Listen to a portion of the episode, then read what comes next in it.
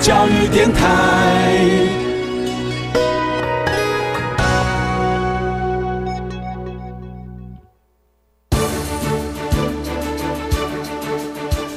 教育电台全国网收听频率：台北、桃园及高屏地区一零一点七，基隆一零零点一，宜兰、彰化、台中、云林一零三点五，新竹、苗栗一零三点九，南投九八点一，嘉义、台南一零七点七，恒春九九点三，花莲一零三点七，玉里一零零点三，台东一零二点九，澎湖九九点一，金门八八点九，马祖九一点五。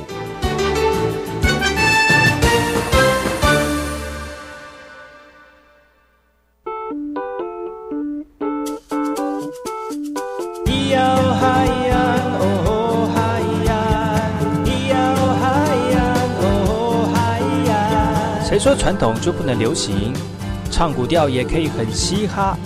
我们来听听部落的声音，接收最新的部落脉动、原住民的讯息、新闻以及最新的流行脉动，只有在把右的后山部落克。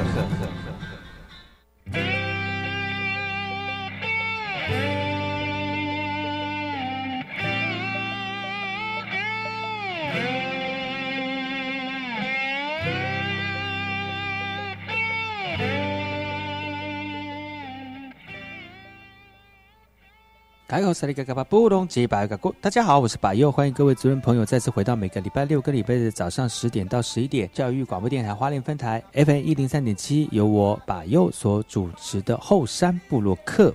在后山部落客当中呢，提供本周最新的原住民新闻跟讯息之外呢，今天节目的人物专访也会邀请到在原住民界非常有名的人事物，来跟大家分享原住民的讯息。而今天的后山会客室邀请到来自于光复沙老部落奇苦酱手冲咖啡的奇苦酱来到节目当中来跟大家分享。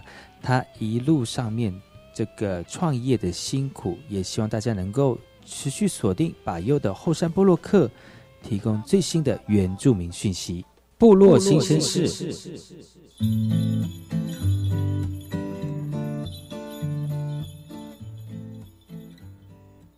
今年首先的第一则新闻来自于屏东的屏中嘉义部落南瓜达人，他培育的品种千奇百怪哦。这个是来自于屏东马家乡嘉义部落族人陆松仓，他种南瓜二十多年了，而种过的品种多达上百种，有一些还是自己培育出来的。而他种的南瓜除了可以吃的，还有一些形状非常奇怪的南瓜可以用来装饰。未来呢，他希望把自己的南瓜田规划成休闲农场，让游客可以近距离的欣赏南瓜的生态。许多人以为南瓜只能种来吃，但是这个农场里的南瓜长得非常的奇怪，有的像苦瓜，啊有的像飞碟，甚至有超大的巨无霸南瓜，而这些都是南瓜达人陆松仓所培育出来的宝贝。二十多年前的陆松仓在种苗公司上班的时候就开始种南瓜了，多年的经验累积，他在南瓜的杂交技术上面很有一套，玩出许多不同造型的南瓜。而他说他种的玩具南瓜由于颜色鲜艳，加上造型非常奇特，让人误认为是塑胶制品。目前他在自家的农场栽种了超过五十种的玩具南瓜，另外还有十多种可以吃的南瓜。各种南瓜特性跟栽种的方式，他都了若指掌哦。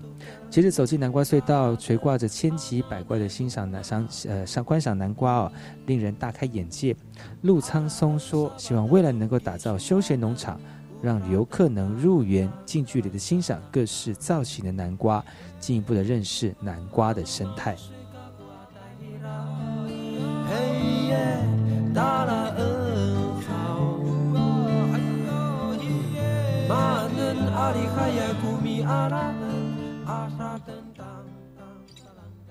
接下来这次新闻来自于花莲丰滨的冬季是白蔓苗出现淡水区附近的季节。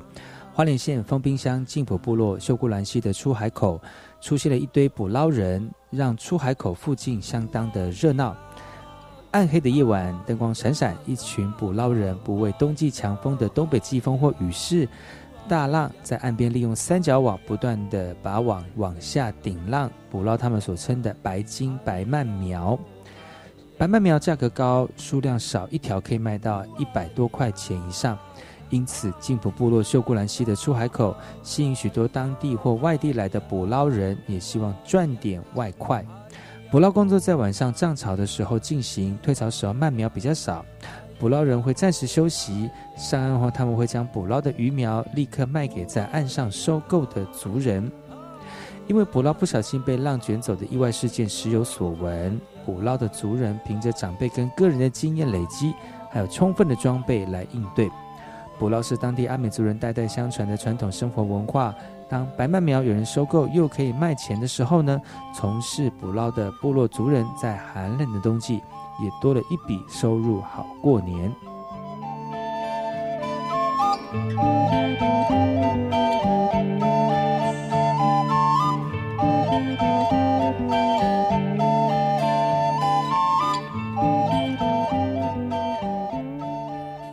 这次新闻来自于复兴乡的。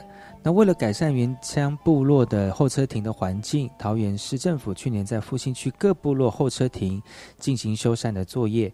民众现在前往复兴区，会看到融入当地产业、观光资源特色的候车亭。如果在桃园复兴区搭公车，沿路站牌可能会吸引你的目光。桃园市政府交通局在去年投入了一千零二十七万元，来推动原乡候车亭环境改善的建制计划。从三明、益盛、罗浮、三光、高义到华林里，总共设置十五座具有原乡在地特色的公车站停靠站，来营造一里一特色。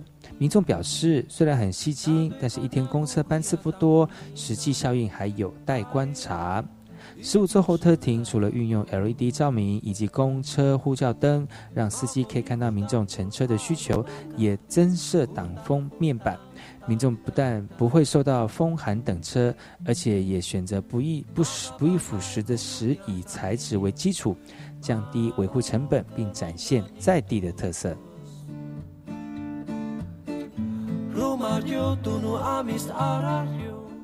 听完新闻，听歌喽。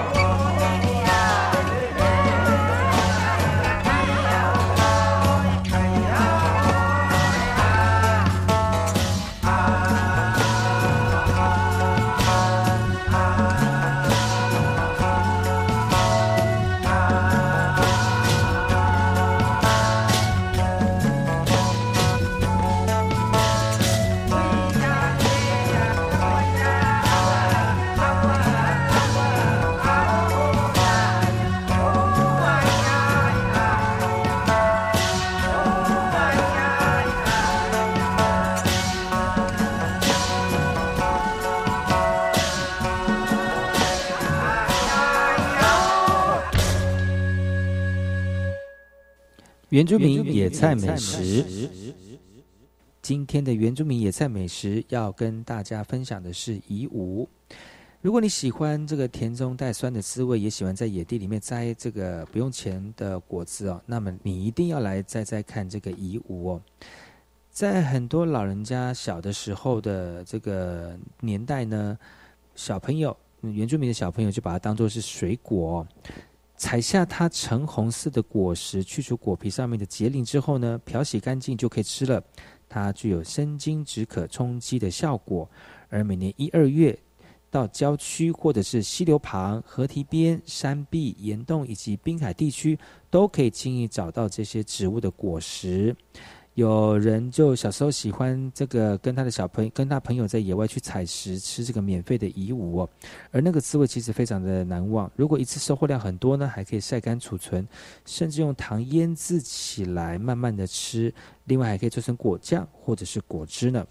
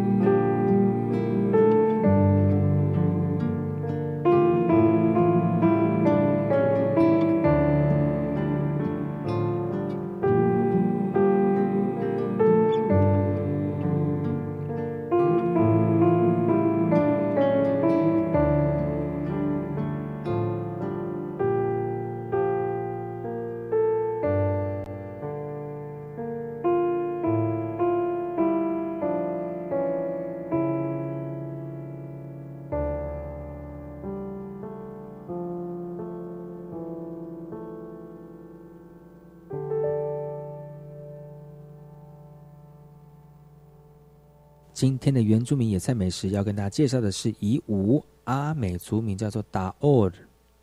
伊物非常耐干旱的，繁殖力也非常的强，也耐贫瘠。它喜欢生长在开阔的河床、山壁、岩洞以及滨海的干旱地。它的茎叶跟花果上面的结鳞可以帮助耐旱。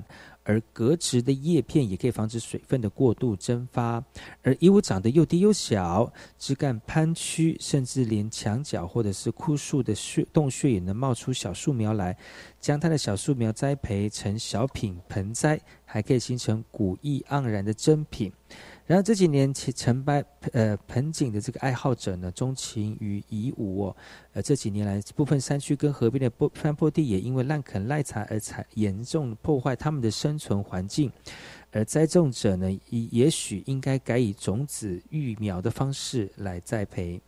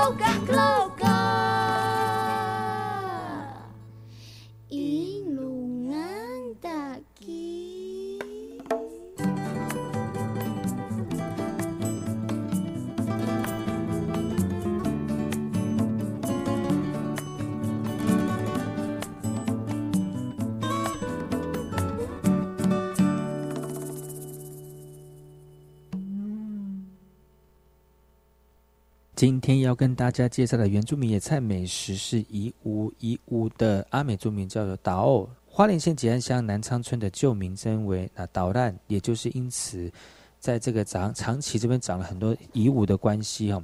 据当时的族人说呢，由于这个社区社会的变迁、住屋的修缮以及社都市的计划因素，夷吾都被铲除掉了。原本豆兰运动场旁边拥有为数可观的夷吾，但是目前只剩下两株。衣物的全株几乎都可以入药，经有祛风除湿、烧肿、散淤血、固肾平喘的效果，跟主治风湿神经痛、风湿疼痛、风湿性关节炎、肾亏腰痛、铁打损伤，都有非常明显的效果。啊，要不就该唔好意思话咧，啊，所以你看你个，啊，你去。menglong ko kalaki kanimha nyutai taaringi mabaji sku iwan pinskunan inungan ha kabalay kudus ko kos kani.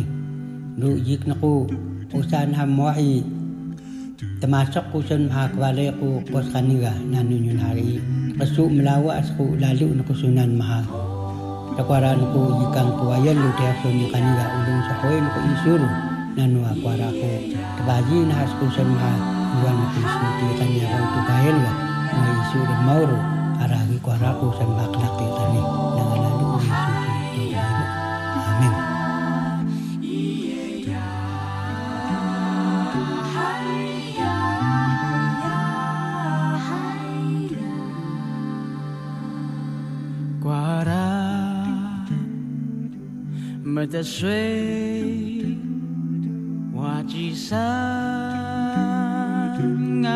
阿萨姆，瓜拉没得水，Melaka rumah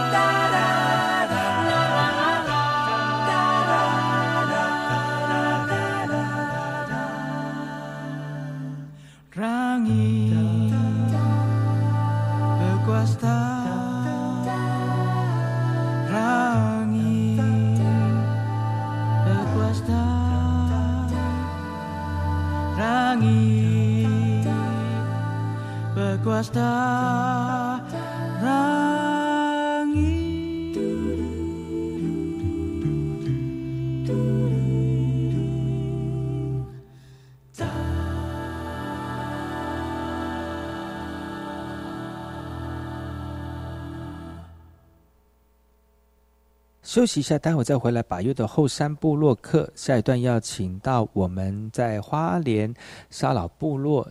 奇古酱手冲咖啡的吉古酱来到节目当中来分享他的咖啡广告之后回来，不要错过今天的节目。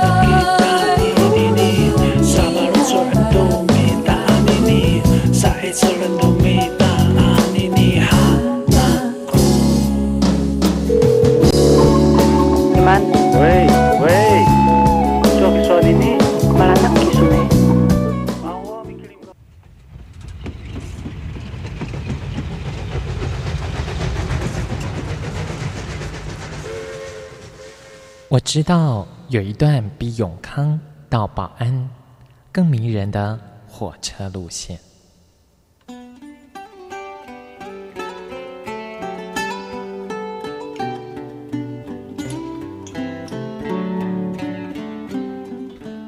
我要说的这段路线就在东海岸，它拥有美丽的稻穗平原，并且经过两条大河，也就是花莲溪。和木瓜溪，它的名字更是绝佳的祝贺和问候。可能在整个台湾很难找到比它更幸福的祝贺的话了。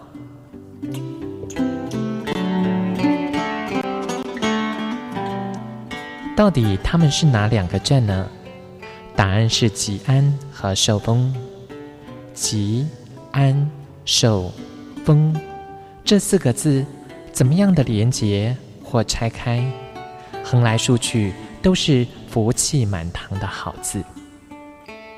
教育电台花莲台，祝你吉安寿丰。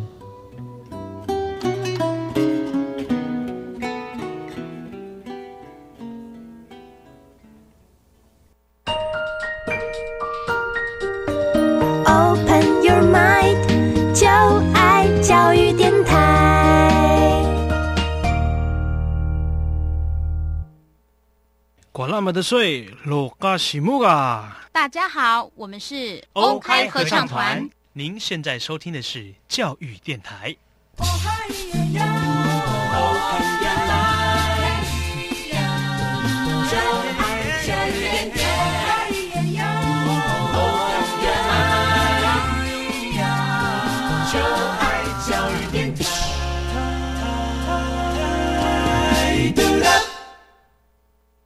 我听，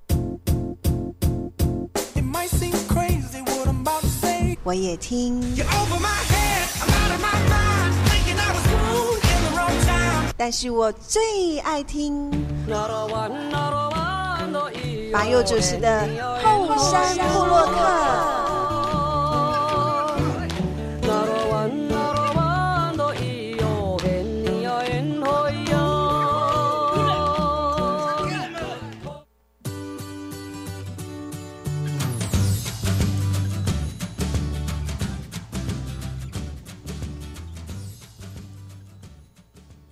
大家好，我是巴佑，欢迎各位族人朋友再次回到巴佑每个礼拜六跟礼拜日的早上十点到十一点教育广播电台 FM 一零三点七，巴佑主持的后山部落客。今天后山部落客邀请大家来到我们的光复，这个光复呢有很多的这个好吃的东西哦，特别是这个这个山产或者是我们的美食，特别是光复里面。呃，每个五月的建省哦，都是我们非常向往的。但是你知道吗？光复其实还有另外一个产业，这个产业是也是深深的影响到现在社会大众对于饮食跟生活的方式哦。而这个产业就是咖啡。我们今天邀请到的是花莲呃古奇酱手冲咖啡的呃，也是我们的族人的阿美族的同胞哈，我们的吉古酱来到节目当中，欢迎你。嗨 Hello，各位朋友，大家好，爱好，我是奇古酱。来，在这里跟大家问候了。是新年快乐哈！新年快乐！而且最近好像因为过年的关系，这个呃生意也是很繁忙。嗯，有一点。嗯，我觉得生意忙是一件很好的事情哈。虽然忙归忙，但是如果能够照顾自己的生活跟工作哈，然后让你的这个生活水平能够达到一定的水准。呃，就算辛苦也是值得啦。要一定要的，因为在部落就是就是要忙一点。对，很难得能够邀请到我们的吉姑酱来到节目当中，是因为呢，呃呃，咖啡对我们来说深深的影响到现代人的这个生活方式。早上起来，好像要喝点什么配一些早餐哈，咖啡就是一个非常好的饮品。嗯嗯，那我想问一下，就是为什么你你会在什么样的机缘？呃，能够接触到咖啡这个产业的，嗯嗯，这个机缘的话，就要去讲到很远古了。因为有盘古开天吗？还是挪亚方舟的时候？哦，差不多，差不多。有那么久？因为在在我小的时候，小时候五岁的时候就已经有去从父母的父母的口中去听到这个咖啡的由来。嗯，只是不知道不知道原来咖啡是这么原始。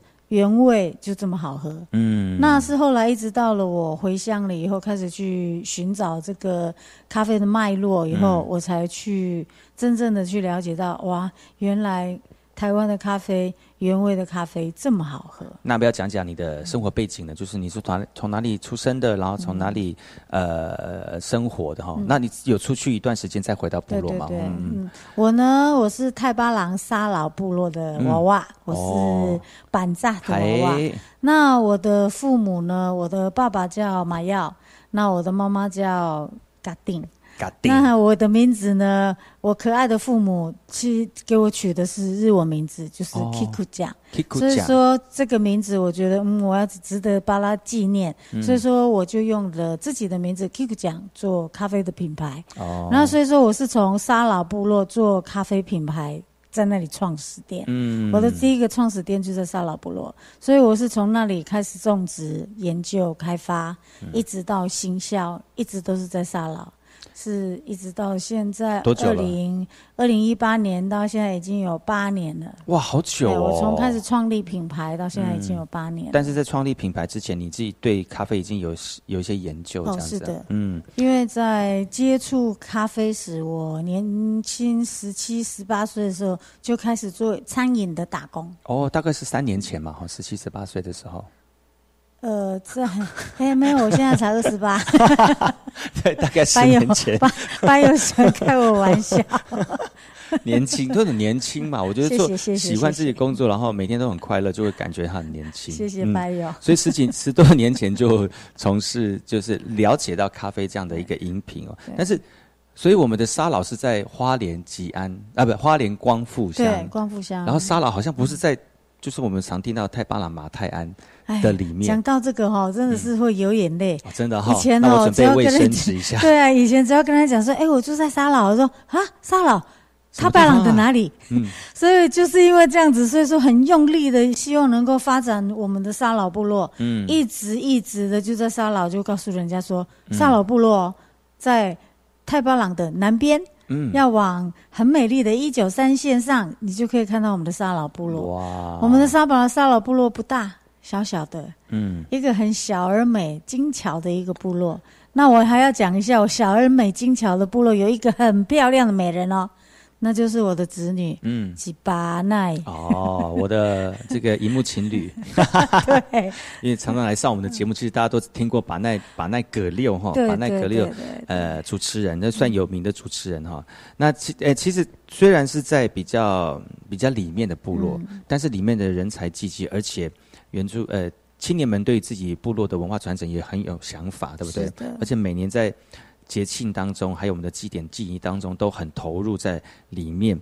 那你自己本身从外地回来之前的工作，也是跟咖啡有相关吗？哦，是的，嗯，我一直都在餐饮的这个这个部分一直在投入，嗯，所以说对饮料的那个发掘呢，也都是因为以前的工作经验，然后只是现在比较专业，就专攻在咖啡的这个。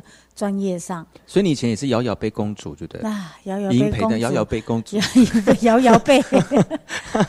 所以说，因为在以前在接触的那个行业，嗯，餐饮就是以红茶，哦，以前是红茶最最最鼎盛时期的时候，在在台中。嗯，哦，对，台中真的对茶饮真的是很热门呢，是很兴盛的。对，可是，在那个时候呢，咖啡其实，在那个时候就已经很流行，也是也是一个非常时尚的一个饮品。嗯，所以我在那个时候就开始去接触了咖啡。嗯，哦，所以到呃，从外地学到这个技术，跟在呃这个应该说料调理吗？调理这个饮品的时候，制作这个饮品的时候，有学习到基本，嗯，那是后来回来回来研发了以后，就开始专攻专业哦。因为这个咖啡的这个这个专业度还是要有，所以说我就不停的上课，嗯，到现在还上不完。真的学无止境啊，学海无涯，回头是岸啊！不是不是这样讲啊，不是这样讲，请回头吧，迷途的羔羊。不是这样讲，其实，在投入的过程当中，你应该有很多自己的这种看见哈。那持续那么久，你自己创立一个品牌，从二零一零年、二零一二年、二零一二年开始到现在，创立品牌之前，你自己应该本身也有在呃自己在做咖啡的。这个应该说工作吧，还没有创立品牌之前，是不是？也是在沙老吗？还是在哪里？对，草创时期的时候，还没有创立品牌的时候，奇谷酱呢，它是用一个咖啡箱，一个箱子，单一呃，一个咖啡箱。对，那是我第一家店。哦，是一个箱子。那这个箱子，这个箱子，比如说你是可以随意走动的。它是一个八宝百那个百宝箱，嗯，它一打开，啪。它就可以变成一个展场哦，所以说我的展品啊、展示架还有冲条全部都在那个箱子。哇，这个很适合这创业的人听耶，所以如果你需要的话，请打以下专线。哦，没有啦，应该是想说那个时候在在这个创业的过程当中，其实就是简单，对，因为。因为资本也不多嘛，对，啊，纯粹只是要推广咖啡，对对，这样的一个心，所以那那一盒就像让你走天下，大概这样走多久？哇，我我绕了台湾不知道几圈呢，哇，就因为这样子，想要让人家知道说沙老部落的咖啡好好喝，就这样扛着那个箱子就绕了台湾好几圈，嗯，然后呢，还最远把它拉到北京去。你说那个箱子吗？对，哇，那好厉害！可是我觉得也因为箱子。呃，轻便呐，所以也可以让你恣意的去走这样子。但是走走了一段时间之后，就就会想说，还是回到自己家乡里面稳定的做这样子。可是今年呢，我想想要在另外一个计划，我要把它拉到东京去。哦，好强哦！你不是已经在东京了吗？东边的京都 就是不是就是花莲了吗？好，到日本去啊？对，哦，因为明年的三月。我我要去参加二零一九年国际食品展，嗯，在东京，所以就是今年的三月份嘛，哈，在对，在今年的三月，所以说请请给我们加油，花莲的小孩，对，特别是而且是代表台湾，对不对？算是代表台湾，算是这个是非常荣耀的一个时刻呢，哈，希望大家能够继续关注，就是在花莲地区的咖啡。我们今天邀请到旗鼓酱手冲咖啡的旗鼓酱。吉古酱来到节目当中哈，跟大家分享喝咖啡的这个美味。我们先休息一下，听首歌曲，然后再回到今天的节目。嗨，等一下再见。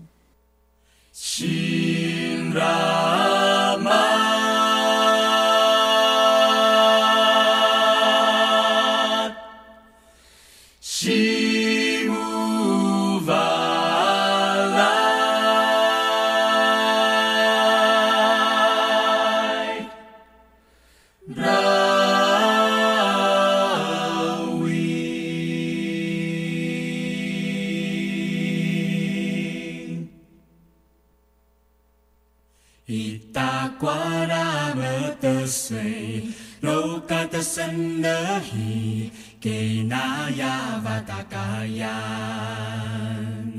Anadamu Sanainu Lokatasannahi Kenaya Vatakayan Heya Nyukmalahang Sa Huidang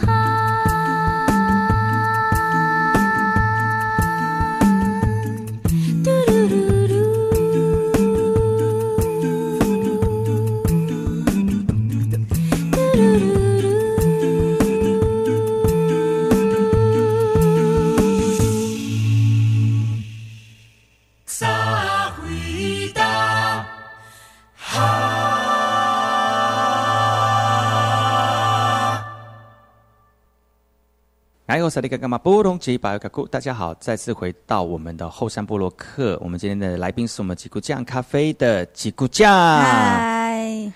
嗨。刚才上一段呢，跟大家分享就是这个呃，带着这个箱子哈开始创业，而且之前呢就是慢慢累积自己在饮品上面的一些知识哈，然后回到自己的部落当中，然后把咖啡当做是自己的主力。但是刚开始的时候，还是有一些创业的一些辛苦跟呃这个努力，到现在成绩的堆叠哈。那要不要跟大家聊聊看，就是？那个箱子里面为什么有那么大那么大的力量，让你可以行走江湖，然后慢慢的累积变成是自己的品牌这样子？一定有很多故事吧？这个故事，嗯，有很温暖、很心酸、很感动，都在那个箱子里。所以你的那个箱子会让你的人生变成八点档就对了啊！真的，要可能要上下集，还有 还有还还可以弄到两百多集也也太也太夸张了吧！而且讲完之后，真的还是蛮蛮刻骨铭心的感觉，因为他刚刚讲到这讲到这段的时候还。特别闭上了眼睛。呃，那个箱子呢？那个箱子是给我一个很大的原动力。嗯，因为在刚开始的时候，是因为母亲母亲的一个期望，她对我的期许，希望是卖咖啡，卖咖啡。因为真的还假的？是啊，因为那个要还真的那个种咖啡的那个那个原原。最原始的那个原动力就是我妈。哦，我妈那个时候告诉我说，他们以前喝咖啡好好喝啊，我就一直想要证验这句“好好喝”到底是什么样子。嗯，所以说我开始去种咖啡。可是种了咖啡以后，你要必须要把它变成有利的、实质的钱的时候，你要怎么去做？那就是要去买。好，那我老师，我问问题：沙老真的可以产咖啡吗？可以。哦，为什么？我可是我们。像台湾的咖啡，很多人都喝国外的。嗯，台湾的其实咖啡，呃，算是没有那么多吧。呃，我们台湾的咖啡呢，我们要取产地、产地的、产地的取决。嗯，就比如我们全世界最好喝的咖啡都在什么纬度？呃。呃，我们的北北北回归线的这个北回南回也是嘛？对，所以说在这个在这个纬度上面所种出来的咖啡呢，它的风味是比较特殊的。哦，所以全台湾都可以种咖啡。嗯，因为我们是岛屿型的国家。嗯，那所以说在纬度上，我们虽然没有办法像国外那样有高海拔，可是，在台湾，我们取决于这个很自然天然的一种。环境的时候，我其实我们种出来的咖啡是不输国外咖啡的。可是为什么现在是越来越多人知道？种咖啡其实，在台湾很适合种咖啡，但是之前还没有那那样风气的时候，大家还不知道吗？我们就要来讲一下那个开始去去去开山辟辟土的这些前辈。嗯，在旗鼓匠的前面还有很多前辈，那这些前辈呢，就已经刚开始也是土法炼钢，就是呃怎么种怎么活，反正他只要长出长出果实来哈就可以了。嗯，可是那样子是还还不还没有办法达到一个我们量产以及品质的一种保证。嗯，那后。后来我就想，我要把它变成一个专业的一个花莲的一个限定的咖啡。嗯，所以说我开始去钻研，必须如何制作、种植，还有包装、形销。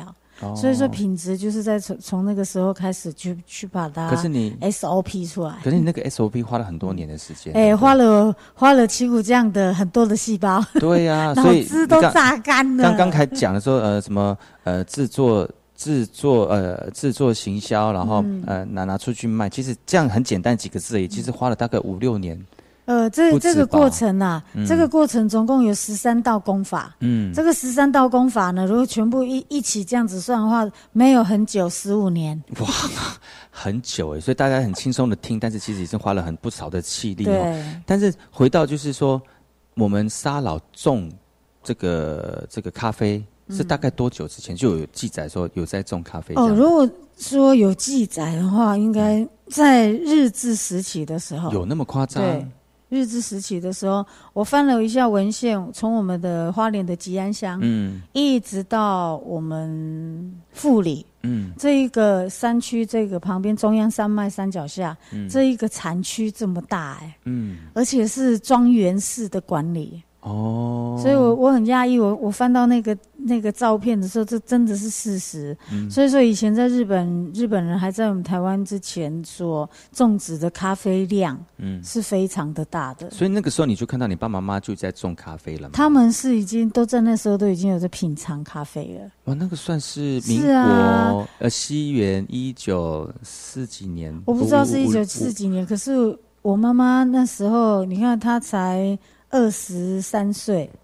呃，那个那民民国民国六十几年的时候，五十几年的时候就已经在喝咖啡了，哎，不容易呢。是他更早，他更早我的阿姨更早哦。我的阿姨比他年长，他就已经开始在做研磨咖啡，他就一直一直都是用这样子的一个方式来冲咖啡，嗯，就手冲咖啡。那是因为日本日本时代的时候就引进来，然后大家开始在种，在种之后有人在品尝，然后就跟着一起喝，对，然后慢慢的种。那那个地方也很适合种咖啡，是。所以你们自己本身也有地，嗯，在那个时候，那那个时候应该还没有地，然后先去帮别人做嘛，哈。哦，我刚开始的时候，因为为了要学习，希望能够。不要花很多钱，嗯，那所以我就先去在别人的土地上学习，嗯，然后去借人家的土地来种咖啡，嗯，可是因为这样子我也花了很多钱，因为你要你要去租借别人的土地，嗯，然后呢你还要动用到很多的人工，嗯，所以说金钱力、精神跟时间所花费的时间真的非常多。那你要花多久时间？然后有自己的地哦，自己开始种我。我我在借别人家的土地的时候，就时间就在田里面的时间就八年了。哇，就八年，看不出来你是做农的呢。看，对，很多人说怎么有那么美丽的农夫？看不出来你是做农，其实你要你，而且你要亲身体验哈。对，当下去感受一下那个种出来的这个咖啡豆适不适合来冲泡，属于你自己有特色的咖啡味道。我觉得这个也是要你，如果不下去抓那把你的你自己的泥土，你怎么知道你那个味道适不适合你自己？所以你那个时候家知道家里面有种，嗯，然后你学。在台中学成归乡，学成归乡，然后就把这个家里面的咖啡豆开始做一些整理，然后慢慢的找出自己的味道。对，但但是中间还是那那个箱子还是在了哈。嗯，箱子后来后来把它净化了。嗯，因为本来是一个很普通的箱子，可是那个时候豆是我们自己你自己家里的豆吗？对，就是自己自己的。嗯，然后自己的豆子要出去展售，觉得嗯好像门面太丑了，嗯，所以说就把那个箱子又改造了，就变就变成专业了，就是专业的箱子，对，很专业的箱子，上面可以打开来，它有一个展台，然后里面还有格子。嗯，那这个这个箱子，我要谢谢我的一个。朋友，他也是很爱咖啡的一个老师。嗯，他在桃园，他的名字叫杨启。然后呢，他是一个很专业的装潢师傅。嗯，所以说他盯了那个箱子以后，让我以后去做展场的时候都非常的有面子。哇，因为专业嘛。嗯，人还是要门面的要要要要。对啊，人家有的时候就是大家先。不不认识你的咖啡的时候，先看一下你的介绍，或是看一下你的门面这样。对。但其实我现在看到你在外面做展售的时候，也是很简单的东西，不会很花俏。对。所以我相信大家都会先看到你的名字，然后会很好奇到底你的咖啡好不好喝。但是重点还是在你的咖啡味道嘛。是。嗯。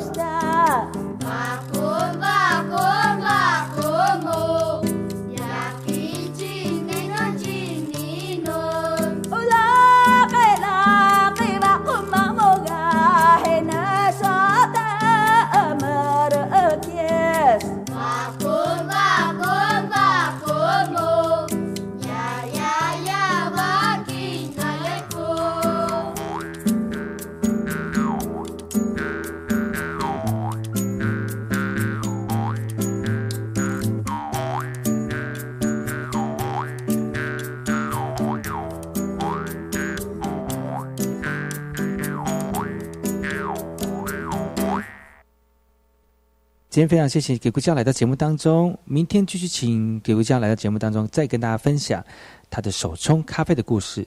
不要错过明天的节目喽！我们明天见，阿赖古盖。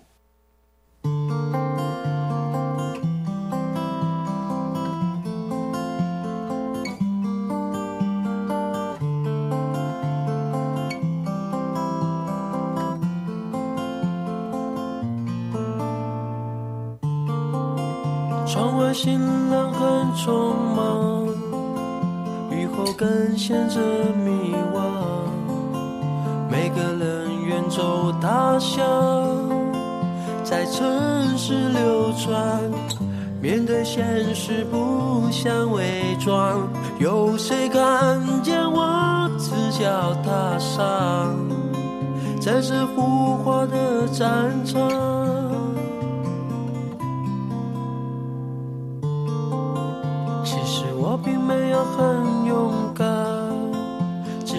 表面上坚强，口袋里握着的是理想和彷徨。面对苦难不想沉默，有谁听见我心的呐